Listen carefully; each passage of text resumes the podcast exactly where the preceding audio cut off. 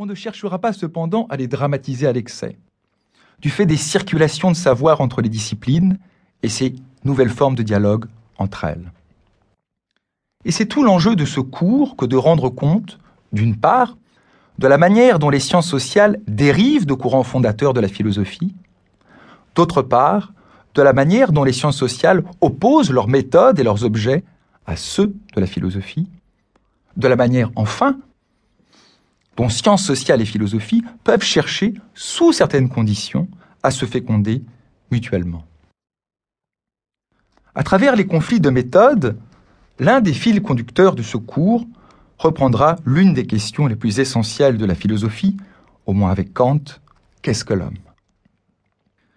Le développement des sciences sociales a-t-il vraiment fait disparaître l'homme comme unité générique et morale, comme, à la limite de la mer, un visage de sable, pour reprendre la métaphore de Foucault On connaît la thèse de Michel Foucault, défendue dans Les mots et les choses, selon laquelle l'homme n'existait pas à l'intérieur du savoir classique, de la grammaire, de l'histoire naturelle, de l'analyse des richesses.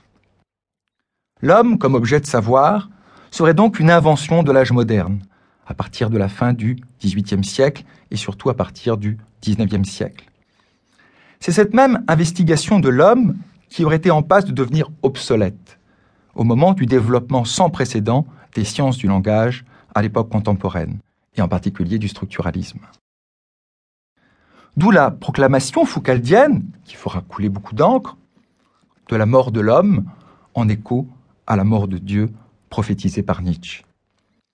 C'est sans doute au prix d'une importance excessive accordée au discours dans les savoirs positifs que Foucault peut affirmer que l'homme est une invention de l'âge moderne, en passant largement sous silence, par exemple, l'humanisme de la Renaissance.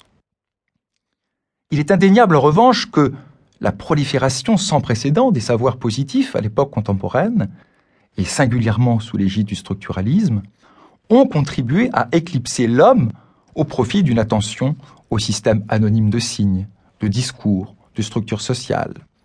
Le ça parle et le règne du il saperont les fondements de l'autodétermination du sujet. Là n'est pas seulement pour Michel Foucault un simple constat, mais bel et bien une profession de foi pour toute une génération de penseurs, Lacan, Barthes, Deleuze, Althusser, qui veut en finir avec l'humanisme et dont l'existentialisme sartrien serait le dernier avatar. Par-delà la querelle de l'humanisme et de l'anti-humanisme, ne peut-on soutenir qu'une anthropologie philosophique peut se reconstruire?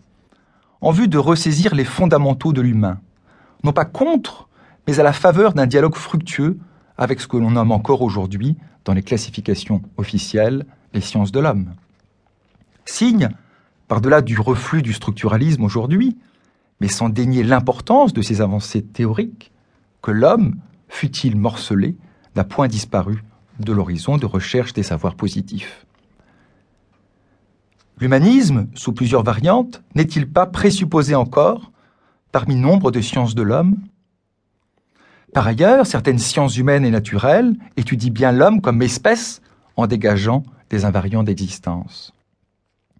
Ne faut-il pas alors opposer une anthropologie métaphysique qui fait de l'homme une sorte d'essence supranaturelle et une anthropologie post-métaphysique qui cherche à dégager des invariants par-delà les variations sociales et culturelles de l'existence humaine. Et cette opposition ne dépasse-t-elle pas philosophie et science et n'invite-t-elle pas à une meilleure collaboration des savoirs entre eux? Voilà les questions que nous aurons à traiter au cours de ces séances. Nous proposons d'articuler donc ces cours en deux grandes parties distinctes.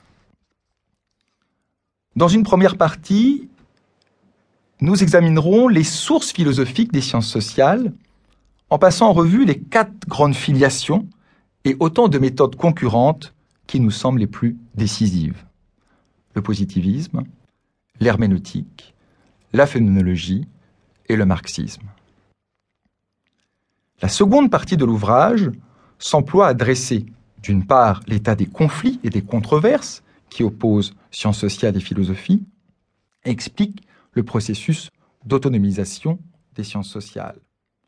D'autre part, malgré ces rivalités,